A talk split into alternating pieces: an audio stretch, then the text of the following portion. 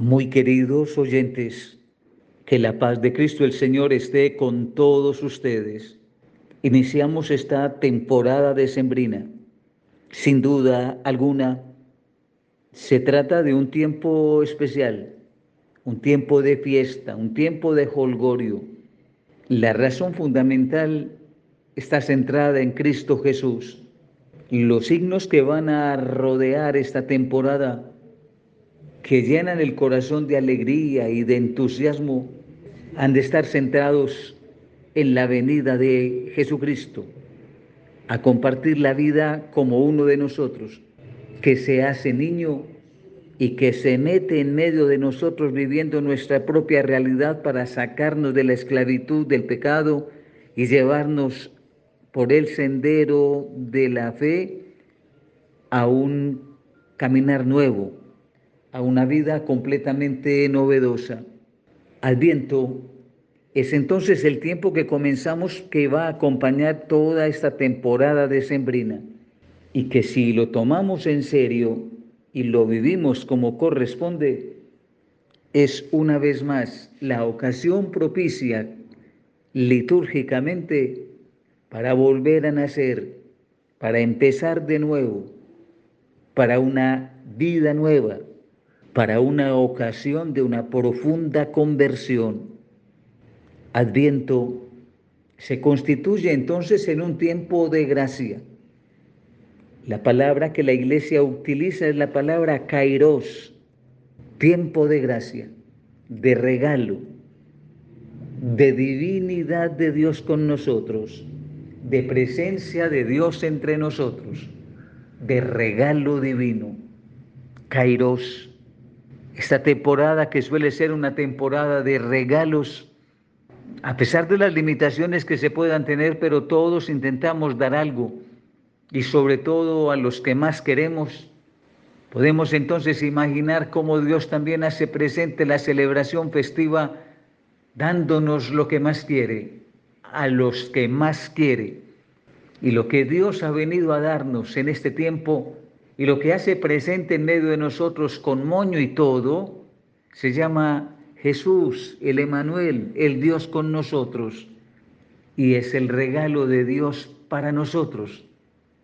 Pero también al mismo tiempo es el regalo de nosotros para Dios. Contemplamos en este regalo la misericordia que Dios tiene en favor de todo el género humano. Y esto es muy importante porque significa entonces que se nos abre un horizonte de características universales, que Jesús se vuelva un niño, que Dios se haga uno como nosotros y que ponga su morada en medio de nosotros, constituye una gran responsabilidad para que nosotros intentemos, posibilitemos que quienes no lo conocen, no lo entiendan, puedan volver a sonreír en medio de tantas tristezas, de tantos problemas, y puedan volver a sentir que esa sonrisa es la sonrisa de un niño tierno, de un niño que nace en Belén, en la humildad, en la sencillez, en la pobreza y en la limitación de una carne. Adviento significa entonces para nosotros un tiempo especial para comenzar de nuevo, para volver a ser nuevos. No porque nosotros nos propongamos, al fin y al cabo estos son días de muchos propósitos para mucha gente, propósitos que casi siempre se quedan en eso, en propósitos que no se concretan, que no se realizan, que no se llevan a la verdad. Pues bien, si ese es el llamado que se nos hace a que concretemos cosas, a que realicemos lo que se nos está dando, entonces Adviento se constituye para nosotros en una ocasión propicia para lucir un estandarte, el estandarte de la certeza de mi compromiso personal. Y mi compromiso personal es que esto que estoy recibiendo no solamente es para mí, es para todos aquellos que o no lo conocen o no lo saben, o no lo viven, o no lo experimentan. Será tarea de mi parte hacer que el adviento sea una ocasión propicia de fraternidad, de comunicar la alegría, de transmitir alegría. Y si alguien me llegara a preguntar, si alguien me llegara a interrogar de dónde me viene tanta alegría estos días, por qué estoy tan alegre en diciembre, por qué esta temporada de sembrina es algo diferente para mí, la razón fundamental es el misterio de la encarnación, la gracia de Dios que nos ha sido comunicada como una inmensa alegría para que todos experimentemos nuevamente la alegría que habíamos perdido en razón del pecado. Adviento entonces en esta temporada de sembrina es recuperar algo que es propio del ser humano, la alegría, la felicidad, la sonrisa, la plenitud, exclusivamente humano. Podrán remediar muchas cosas, arreglar muchas cosas, hacer muchas componentes, pero los únicos con capacidad de reír, de sonreír, de abrir el horizonte, de ampliar los sueños, somos los seres humanos, los únicos. Y cuando se trata de una exclusividad como esa, por lo tanto seremos también requeridos sobre esa misma exclusividad que se nos ha comunicado. Si nosotros somos los únicos en esta naturaleza con capacidad de sonreír, de alegrarnos. Si Dios ha querido quitar de nosotros las tristezas y las amarguras porque son fruto del pecado, entonces también nosotros que hemos recibido y que podemos experimentar esta ternura, esta alegría, este gozo, tenemos que transmitirlo y comunicarlo a los demás, comenzando por la propia familia, por la propia casa, irradiándolo a los vecinos. Por eso diciembre tiene que ser distinto. Diciembre en el modo de vivir en la familia, diciembre debe ser distinto en el modo de vivir con los vecinos, con los compañeros de trabajo, en fin, es un tiempo distinto. Y el corazón se debe manifestar, se debe doblar en estos aspectos que estoy mencionando. Si el verbo Dios se ha hecho carne en nosotros por medio de Jesucristo, el creyente en Jesucristo no puede dejar de ser menos que la presentación de la buena noticia para el mundo que le rodea.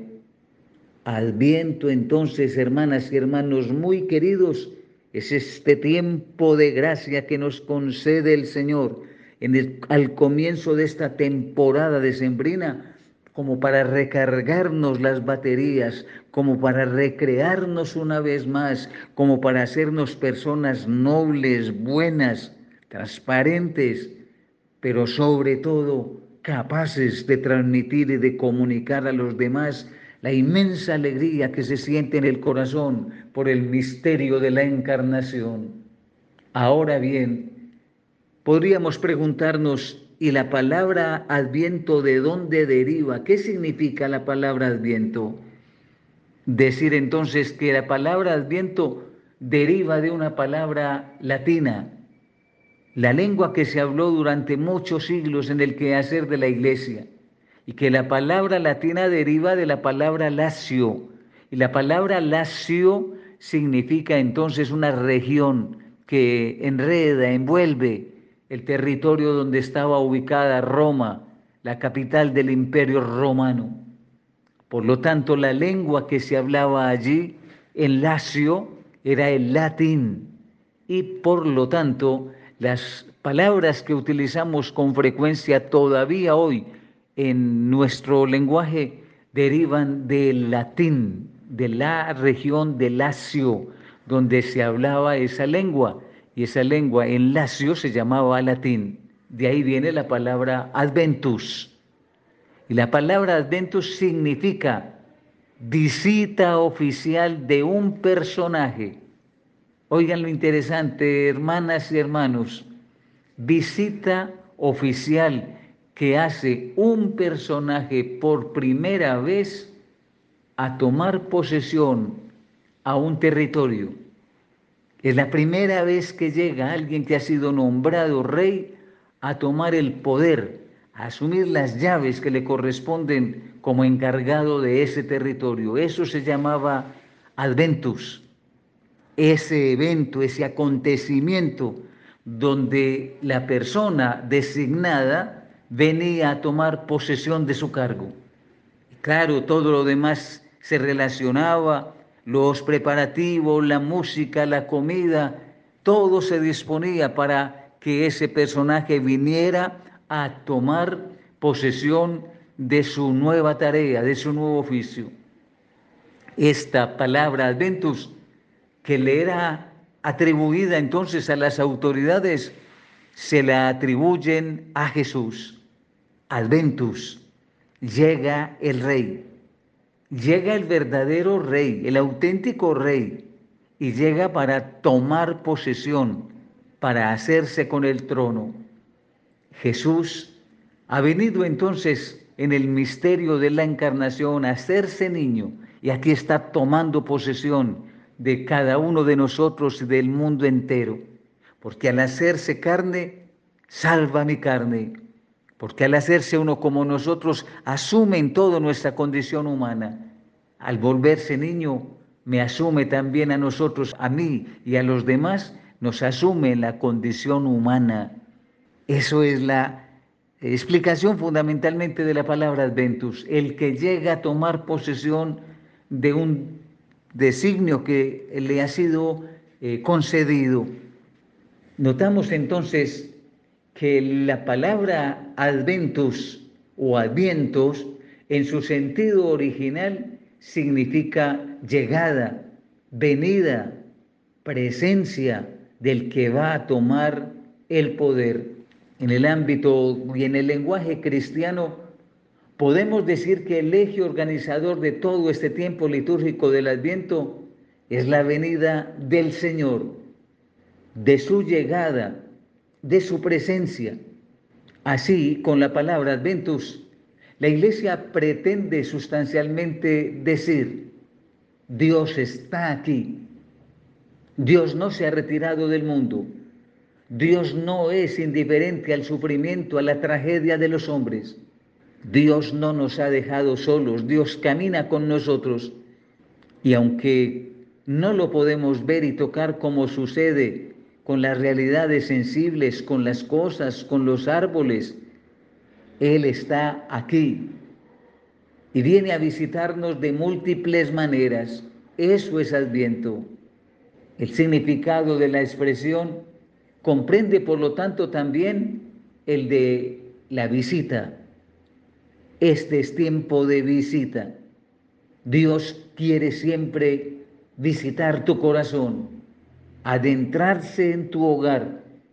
Dios quiere visitarte donde estás trabajando, haciendo deporte, haciendo cultura. Dios quiere venir a ti. Eso significa Adviento. Por lo tanto, se hace necesario preparar el corazón para la llegada del Señor, para la llegada de mi Rey, del que va a tomar posesión de mi corazón, de mi existencia. Eso es Adviento.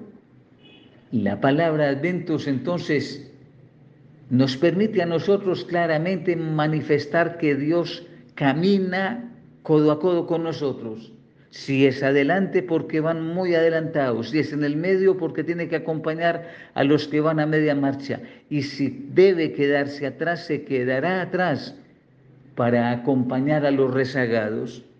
Adviento, presencia del Dios con nosotros, no de un Dios indiferente, no de un Dios indolente, sino de un Dios que asume nuestra condición humana en plenitud este tiempo de Adviento tiene algo muy particular que podemos asumirlo de una vez y es la presencia de la luz. El mundo caminaba en tinieblas, pero le ha brillado una gran luz y esa gran luz es Jesucristo.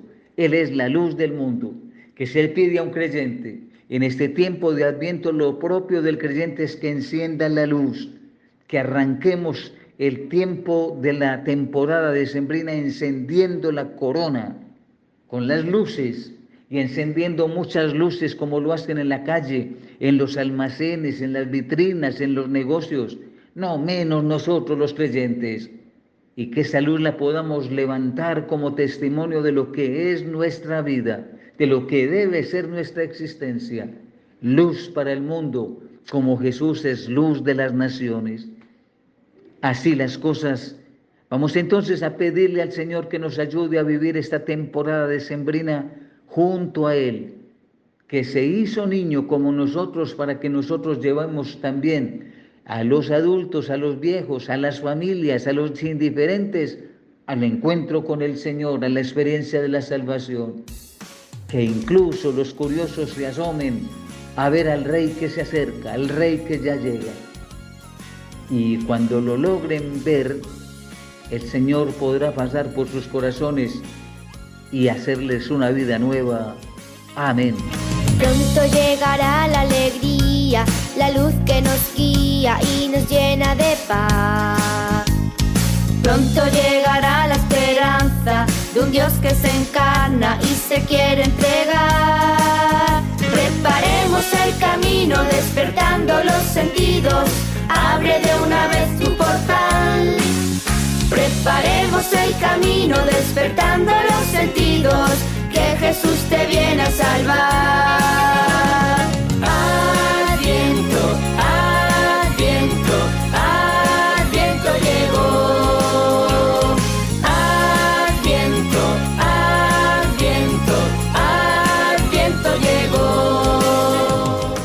Oyentes de Radio María, les habla Diana Astrid Martínez Vivas y Francia Yendira Castaño en este programa de Hablemos con Monseñor. Le damos gracias a Dios por el don maravilloso de la vida que nos permite estar ante estos micrófonos y sobre todo disfrutar de ustedes, de cada uno de ustedes, nuestros oyentes fieles, de saber que semana a semana es la esperanza, es la ilusión, es la motivación que tenemos para poder reunirnos y organizar la catequesis, poder hablarles de un tema de interés, de un tema importantísimo dentro de la Iglesia Católica, un tema que de verdad para nosotros en esta época que estamos viviendo, como es el Adviento, como bien Monseñor Julio nos lo acaba de decir, es preparar ese altar, es preparar ese lugar para el Rey, es preparar nuestro corazón. El Adviento nos ayuda a estar cada día mejor y cada día buscando esa santidad a la cual todos debemos eh, estar caminando y que debemos alcanzar en algún momento de nuestra historia, de nuestra vida, para cuando estemos ante la presencia del Señor, ir y decirle, Señor, hemos cumplido con lo que tú nos has encomendado. Saludo muy especialmente a todos y cada uno de ustedes, nuestros oyentes fieles, a las personas que se encuentran en las clínicas, en los hospitales, que se encuentran privados de la libertad, a aquellas personas que se encuentran en las cárceles, a las personas que en este momento están iniciando su jornada laboral y a aquellas personas que de pronto están ya terminando esa jornada y que se van ya a, a, su casita a encontrarse con su familia. Para todos, de verdad, un Dios les pague. Gracias por estar siempre ahí fieles a Radio María y sobre todo a aquellas personas que nos encontramos en el día a día y nos dicen, la escucho, ay, tan buena la catequesis, qué rico que pudieran hablar de este tema o que pudieran escoger este otro tema, pues a cada una de esas personas, gracias, de verdad, Dios les pague. Hoy saludo muy especialmente a mi hermano de pequeña comunidad que siempre está allí escuchando el programa de Radio María y en especial este de Hablemos como Señora, Fernando Polanía. Es una persona que de verdad, como todos los que nosotros hemos saludado aquí, cada vez que se acercan a nosotros y nos dicen, ay, tan bueno, que, que dicha esa catequesis me nutrió, me ayudó, e, eso es lo que a nosotros nos alienta y nos anima cada vez más a seguir perfeccionando esta catequesis. Como bien nos lo hacíamos, señor Julio, en la oración y en esta primera parte del programa, tema que estamos nosotros abordando durante este tiempo, que estamos ya en esta primera semana del tiempo de Adviento, es precisamente hablar de eso, de lo que estamos preparando del Adviento. Y en especial en la catequesis con Francia, pues vamos a hablar de algunos de los personajes del Adviento. Y yo pienso que el personaje principal del Adviento es María. Sin ese sí, no hubiéramos podido nosotros estar celebrando en este momento ese adviento que nos prepara al nacimiento del niño Dios, de Jesús en nuestro corazón. Entonces vamos a hablar de María. María porque María es muy especial, María tiene demasiadas virtudes, María es un ejemplo a seguir. María lo es todo para nosotros, es una madre, es una intercesora, es una mujer que lo dio todo con un sí, entonces hablaremos de ella y también esta semana tendremos la advocación de la Inmaculada Concepción. Entonces hablaremos de María, tocaremos un poquitico a San José y obviamente esa advocación tan bonita y conocer en detalle ese día de la Inmaculada Concepción y por qué celebramos las velitas. Pero antes de entrar en materia con la catequesis, sí me gustaría saludar a mi compañera Francia Yanira, que yo sé que ya está por allá con ese fríocito del continente europeo, pero que está siempre buscando el calorcito de nosotros acá en Colombia, porque siempre la recibimos con ese abrazo y con ese saludo fraterno. Hola Diana, una vez más estamos aquí en este espacio de Hablemos como Señor, una vez más con toda la familia de Radio María y celebrando y viviendo este adviento, esta primera época del año litúrgico compartiéndola con todos nuestros oyentes y con todo el equipo de Radio María, que siempre pues nos instruye, siempre nos ayuda a celebrar, siempre nos acompaña en cada momento, con cada uno de, los programas, con cada uno de los invitados, pues siempre nos sentimos acompañados y desde el Evangelio, desde la iglesia, de siempre mm, tener esa motivación también para nuestra vida de oración, nuestra vida espiritual gracias a, Radio María y a todos pues, los realizadores que participan siempre de una manera u otra y que aportan, ¿no? Eh, así como nosotras preparamos este espacio, así como nosotras buscamos cada tema, como nos entusiasma eh, cada que vamos avanzando en las celebraciones, poder transmitirle algo a nuestros oyentes, pues sabemos que así también son muchas las personas que participan eh, de una forma o de otra en la realización de los programas, en la producción, en, en la parte técnica y bueno, se forma como un gran equipo, una gran familia, una gran iglesia, ¿no? Entonces, qué rico que podamos vivir esta experiencia a través de Radio María y nosotras concretamente pues a través de Hablemos con Monseñor. Y ahora que estamos empezando este año litúrgico con la época del Adviento, pues mm, nada más bonito también que ir mostrando poco a poco aquellos personajes que han sido como claves, que han sido importantes y que nos dan como el ejemplo de cómo se debe vivir el adviento. ¿no? Por sus virtudes, por sus cualidades, por el rol, la función que hayan desempeñado, siempre nos da un ejemplo, una enseñanza, un modelo a seguir de cómo podemos aprovechar esta época del año, ¿no? Cómo la debemos vivir y qué nos debe de quedar, ¿no? ¿Por qué vivir esta época de manera especial? ¿Y cuál debe ser como esa motivación principal? para nosotros vivir esta época del año, esta primera etapa del año litúrgico, que es el adviento, eh, la espera del Señor. Pues de eso vamos a hablar un poco hoy nosotras aquí, eh, mencionando algo sobre María, sobre San José. Digo algo porque pues serían muchas las cosas que se podrían hablar de cada uno de ellos, pero pues nosotras vamos a tratar de tocar como lo más importante o lo más relevante y que una, de una manera muy sencilla cada uno podemos tratar de imitar y de esa forma pues vivir de la mejor manera esta época tan bonita del año. Así es, Francia, es mucho lo que podemos nosotros decir de este personaje como es María, un personaje tan importante, pero como María también tenemos varios personajes como lo son eh, Juan Bautista, que también es fundamental en este tiempo del Adviento, así como yo pienso que el profeta del que más se habla, del que más se cita en el Nuevo Testamento, que es el profeta Isaías.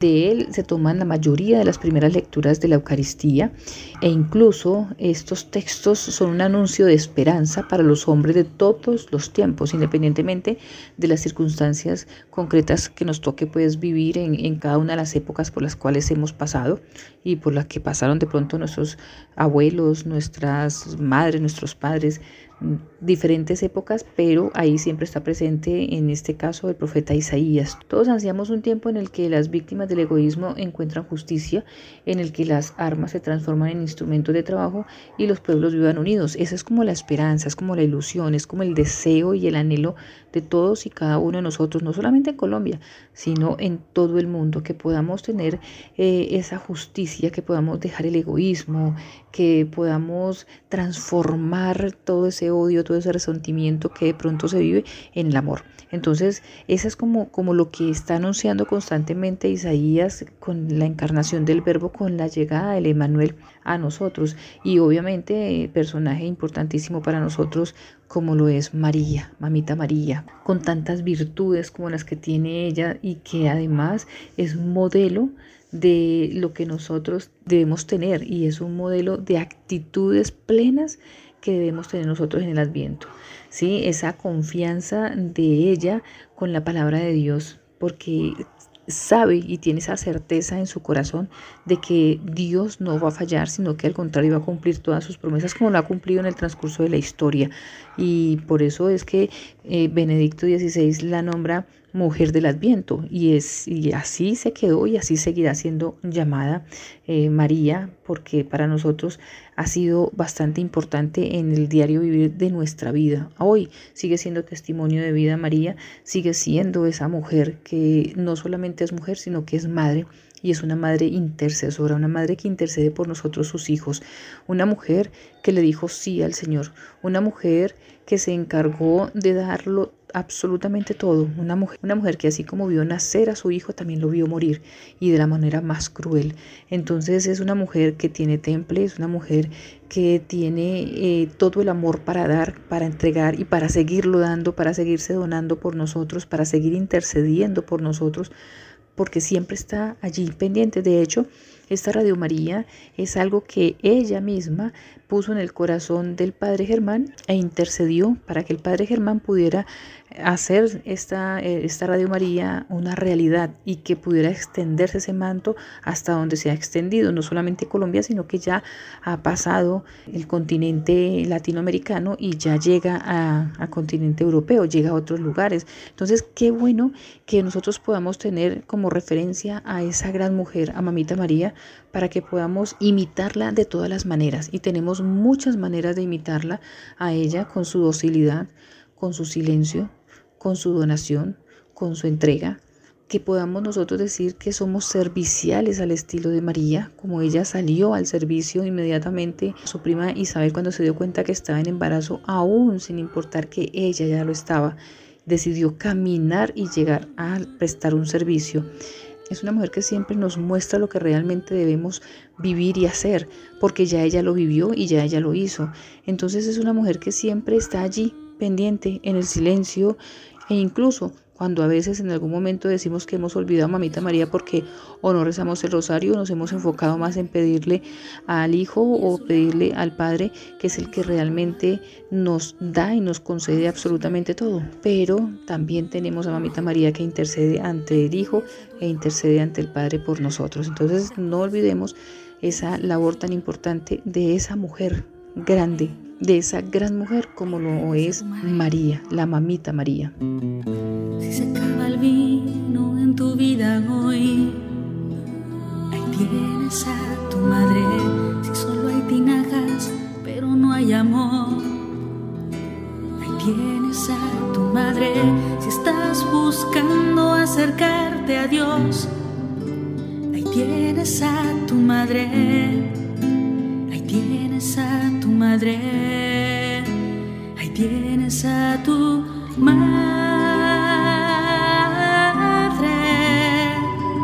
ahí tienes a tu madre,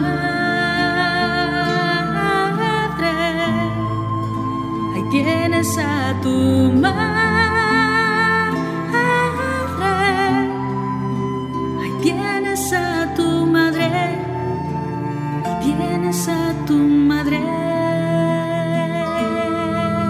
El Adviento nos invita a esperar al Señor, ya sea recordar eh, su nacimiento, recordar que estuvo aquí entre nosotros, que habitó entre nosotros, que vino al mundo a través de la Santísima Virgen María, pero también a esperarlo en una segunda venida. Sin embargo, siempre en esta época del año, pues nos hacemos más a la idea de eh, la espera de, de, su nacimiento, ¿no? Como que lo asemejamos más a ese primer momento. Y la forma, digamos, más representativa de entender el adviento, pues siempre es el de, el de una mujer que espera a su bebé, que está embarazada. Y en este caso, pues sería de la Santísima Virgen María, que no solamente está en la espera de su, de su bebé, en la espera de, de la llegada de ese niño la llegada a su, a su familia, eh, lo que implica siempre el nacimiento de un bebé, ¿no? Los cambios en el hogar, cambios de horarios, de hábitos, siempre cambios de, alimentación incluso para la madre, prepararse para cuando llegue, cómo va a ser nuestra vida después cuando él esté, todas esas cosas que normalmente acompañan un embarazo y, y un nacimiento, mm, sino también que ella sabía que vendría al mundo el Mesías, el Salvador. Entonces también esa espera que llevaba ella ya mucho tiempo, como todo el pueblo en ese momento, de saber que iba a llegar un Mesías, que iba a venir el Salvador, que ya los profetas lo habían anunciado, y saber que, que estaba a punto de hacerse realidad todo eso, ¿no? Entonces ella, a la vez que esperaba a su hijo, su bebé, también estaba esperando al Salvador al Mesías. Es como la forma más, más fácil de nosotros, más gráfica de entender lo que es el adviento, ¿no? Esperar el nacimiento del niño Jesús, cómo viene a cambiarnos la vida, cómo viene a crearnos nuevos hábitos, nuevas rutinas, nuevas formas de pensar y de ver la vida en general y nuestra vida en particular. Todo lo que implica la llegada de Jesús a una casa, a un hogar, a una persona en particular, todos los cambios que trae el esperar a Jesús, el asimilar sus, sus, enseñanzas, lo que viene a hacer por cada uno de nosotros, cómo pasó a María en su momento. Entonces, por eso María es uno de los personajes claves para entender y para vivir esta época del año, ¿no? Ya nos decía la Lumen Gentium en su numeral 55. Con ella, excelsa hija de Sión, tras larga espera de la promesa, se cumple la plenitud de los tiempos y se inaugura la nueva economía cuando el Hijo de Dios asumió de ella la naturaleza humana para librar al hombre del pecado mediante los misterios de su carne. Porque en ella encontramos que se, se, se concretiza todo lo que los profetas habían anunciado y todo lo que el Antiguo Testamento nos hablaba sobre la esperanza mesiánica, todo lo que se auguraba eh, para la llegada de ese Salvador, de ese Mesías que el pueblo entero estaba esperando por mucho tiempo, pues es en María en donde se va a hacer real. María es modelo excelso de las actitudes propias del Adviento, por eso, como son la confianza en la palabra de Dios, porque es un Dios que cumple sus promesas, la disponibilidad para acoger al Señor, a Jesús, que viene, y por eso recordemos que el Papa Benedicto XVI la llamaba la mujer del Adviento. Durante las Eucaristías, las misas de este primer tiempo del año litúrgico, encontramos siempre presente en los textos bíblicos a María, también en las oraciones y de hecho también en algunas fiestas, ¿no? en algunas celebraciones muy importantes para el pueblo católico durante este primer tiempo del año litúrgico. Ella siempre va a estar allí presente y vamos a estar mediante los textos bíblicos, haciendo un poco el paralelismo entre eh, Adán Cristo y Eva María, sí, muy común en los santos padres. Los textos de la liturgia de las horas también la van a citar, invocan desde el principio a María, ¿no? Ya al final del Adviento la figura de María se une de una manera muy íntima con el cumplimiento de las promesas y la llegada del tiempo esperado. Es decir, en ella ya vemos cómo ya está Jesús presente, eh, aquel que se había anunciado tiempo atrás, años atrás, que todo un pueblo lo esperaba, que no lo habían profetizado. Ya en María, eh, a través de su embarazo, ya tenemos a Jesús presente eh, y esa promesa ya se ha hecho realidad a través de ella. Por eso eh, la tenemos como una de las figuras pues, principales del Adviento.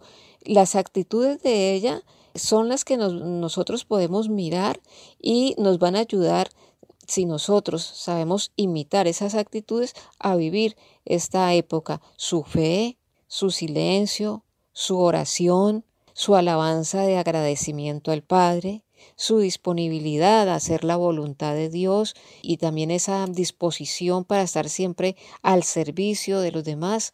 Por eso en ella pues encontramos estos mm, elementos, estas herramientas que nosotros podemos practicar, como es la fe, como es la oración, como es el alabar a Dios, como es estar disponibles a su voluntad, como es estar también nosotros siempre dispuestos al servicio. Y de esta manera también nosotros vamos a vivir esta época del adviento y vamos a, vivir esa época de esperar al niño Jesús y de esperar también esa segunda venida del Señor. Recordemos que no solamente estamos recordando su nacimiento, sino que también nos estamos continuamente preparando para una segunda venida de Jesús. Entonces va a ser esos elementos que podemos imitar de ella los que nos van a ayudar a nosotros en esta preparación y en esta espera. Si no sabes cómo hacer una oración, ahí tienes a tu madre. Si la cruz te pesa para caminar, ahí tienes a tu madre. Si no hay pentecostés en tu corazón, tienes a tu madre. Tienes a tu madre, ahí tienes a tu madre,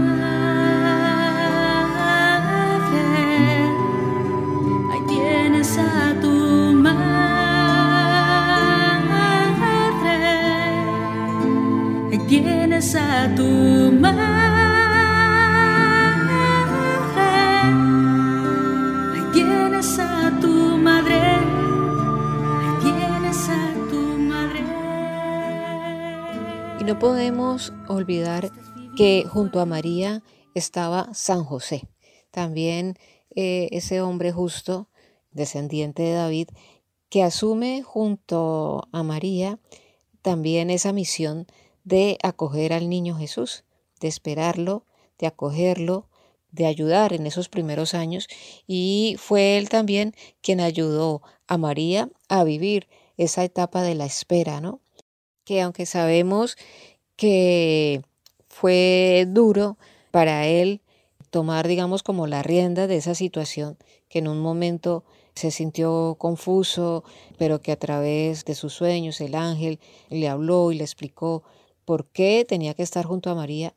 Sabemos que también que José acepta esa misión y decide quedarse junto a María y ser ese padre adoptivo de Jesús una tarea difícil, podría ser, un encargo muy grande que le hace Dios a, San José, pero que él lo acepta también porque también es un hombre de fe, un hombre que también, al igual que un hombre que ha sido obediente a Dios, y es eso lo que hace que San José asuma esa tarea y lo haga con total entrega ¿no? y con tal radicalidad que es quien acompaña a María y acompaña al niño Jesús en todos sus primeros años hasta que él fallece, está junto a ellos dos. Entonces, San José también viene a ser un personaje del Adviento que nos enseña a tener esa fe, a creer en la palabra de Dios,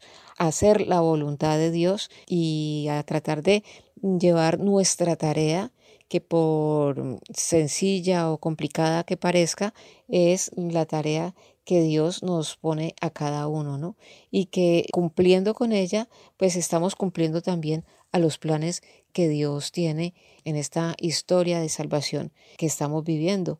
Entonces, vamos a, mirar cómo dos aspectos muy importantes que hacen de, de San José uno de los personajes del Adviento y que es primero un descendiente de David y por eso él transmite a Jesús esa descendencia de David y también que siempre lo hemos conocido como el varón justo, ¿no? Entonces esa condición de justo lo hacen a él un personaje del Adviento.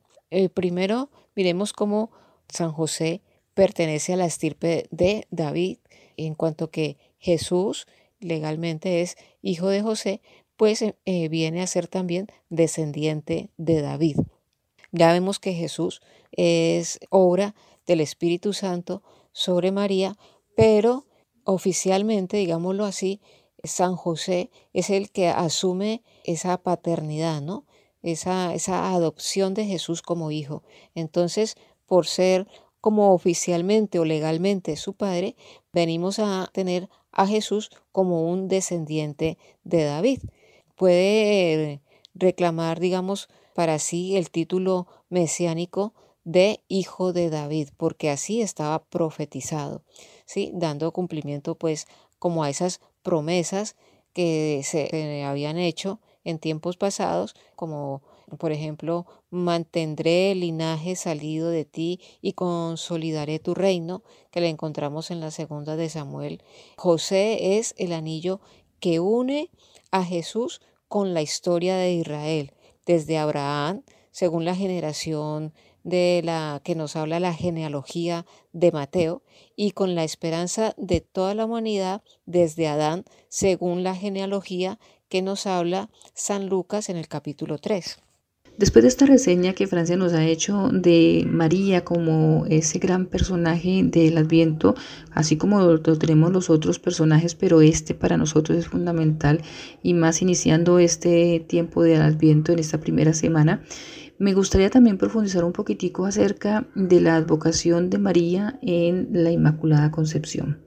Esa advocación que incluso tenemos nosotros que llamamos en nuestro país Víspera de la Inmaculada Concepción o la Noche de las Velitas. Vamos a, dividirla en esos dos momentos. La primera es la Inmaculada Concepción, esas vísperas que se viven y que viene de tiempo atrás. Nos cuenta la historia que en Éfeso, la ciudad a la que San Pablo dirigió su carta, y la que fue protagonista de tantos sucesos en el Nuevo Testamento, durante el año 431 se celebraba el concilio ecuménico en el que, entre importantísimas definiciones, se proclamó la maternidad divina de María. Esto es que la Santísima Virgen María es Madre de Dios y que al dar a luz al Salvador, Dios y hombre verdadero, debe ser honrada con especial afecto por la Iglesia con ese título único y glorioso, los habitantes de Éfeso, para animar a los obispos del concilio y para hacer sentir su voz, lo que asegura la vinculación del pueblo de Dios a las definiciones de los dogmas de la Iglesia, encendieron en sus casas luces con las que indicaban su adhesión a la verdad revelada en la que se apoya la afirmación de María como Madre de Dios. Llena la ciudad de las luces de los fieles, resonó luego la definición dogmática con la que se proclamaba la maternidad divina de María. El Papa Pío IX quiso retomar este signo la víspera de la definición del dogma de la Inmaculada Concepción el 8 de diciembre de 1854, pero ya el pueblo fiel, especialmente en España y en América Latina, retomando la costumbre de los pueblos antiguos, había hecho de las luces encendidas un modo de proclamar su fe. En ese año de 1854, los fieles estaban esperando en la plaza de San Pedro del Vaticano al Papa Pío IX, quien era el encargado de revelar la bula en la que se declaraba que la Virgen María estaba libre de pecado por su concepción. Ese 7 de diciembre, para la espera de tan especial mensaje, los ciudadanos encendieron velas a lo largo de la noche para recibir las nuevas palabras de su pastor. Sin embargo, como al siguiente día, el pontífice confirmó que la Virgen era santa y había sido elegida por Dios para ser la madre de su hijo, en esa bula de Inefabilis Deus se declaró que cada 8 de diciembre se debe celebrar y honrar la Inmaculada Concepción de la Virgen María. Además, en esta celebración siempre se ora por la paz, por el amor, por la reconciliación, el cuidado de la casa común, por quienes sufren, por quienes han partido, por todas las circunstancias personales, sociales o eclesiales de cada persona.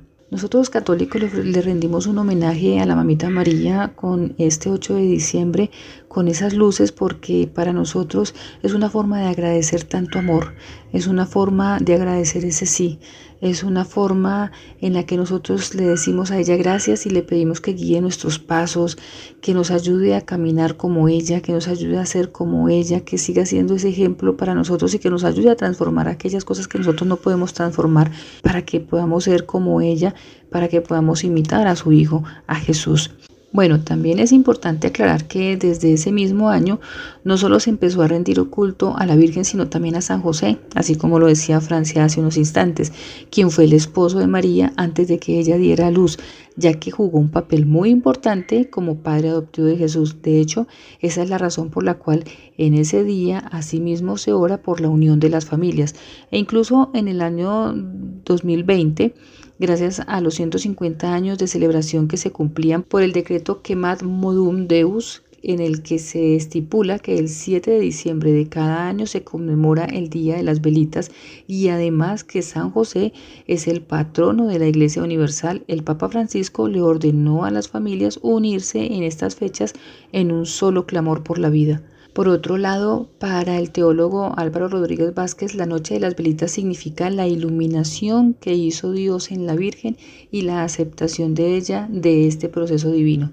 Así que nosotros simplemente decir que para la noche de las velitas, que nosotros celebramos la Inmaculada Concepción y que muchos oramos el Santo Rosario, que muchos nos reunimos en familia para seguir viviendo esa tradición tan hermosa de reconocer esa parte dogmática de María, esa virginidad de ella, ese sí que dio ella, ese, esa forma y esa donación y esa entrega que ella le dio al mundo, al universo completo, porque si ella no hubiera dicho que sí, nosotros no estaríamos en este momento aquí, sino que es gracias a ese sí que nosotros podemos tener al Salvador y que el Salvador ha redimido nuestros pecados. Por eso nosotros decimos que el calor y el fuego de las velas enciendan el espíritu navideño y permita celebrar esta bella época en familia con amor y alegría. Si estás viviendo fuerte la hora del dolor, a tu madre si estás padeciendo alguna enfermedad. Ahí tienes a tu madre si te encuentras sumido en desesperación. Ahí tienes a tu madre. Ahí tienes a tu madre.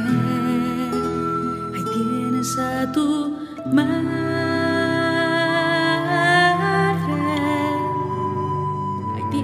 a tu madre.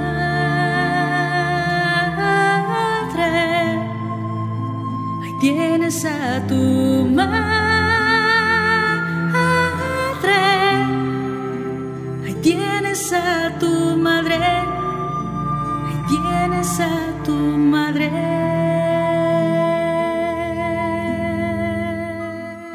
Bien, oyentes de Radio María, esperamos que esta catequesis, como siempre, eh, nosotros la preparamos con todo el amor del mundo y que haya sido para ustedes de el completo agrado, que como nosotras, ustedes hayan aprendido también bastante, que tengamos en cuenta de que estamos en una época en la que debemos prepararnos una época de recogimiento, una época en la que debemos acallar tanto la bulla externa, tanto las cosas del mundo, todo gira alrededor del comercio, las compras, todo lo que es externo, pero tenemos que aprender a silenciar lo externo para poder entrar a nuestro corazón y empezar a buscar lo que realmente necesitamos para acercarnos cada vez más al Señor. Es importantísimo que nosotros celebremos cada una de estas semanas del Adviento porque son corticas, solamente prácticamente tendremos, mm, no alcanzamos a tener las cuatro semanas, sino que tendremos tres porque 24 nos cae justo el domingo, entonces esa semanita se nos corta, pero nosotros tenemos que aprender a que así sea corto el tiempo,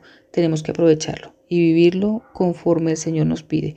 Busquemos la reconciliación, busquemos la manera de estar en paz, busquemos la manera de estar despiertos, busquemos la manera de estar atentos a todos los signos que estamos viviendo y que estamos teniendo. Recordemos que no, en esta época no cantamos el gloria. Sí se escucha el aleluya, pero el gloria no. El gloria solemne lo tendremos el día 25 o 24 en la noche en la misa de gallo que le decíamos antiguamente, o el 25 durante todo el día y todas las celebraciones porque es misa de precepto. Así que no podemos perdernosla.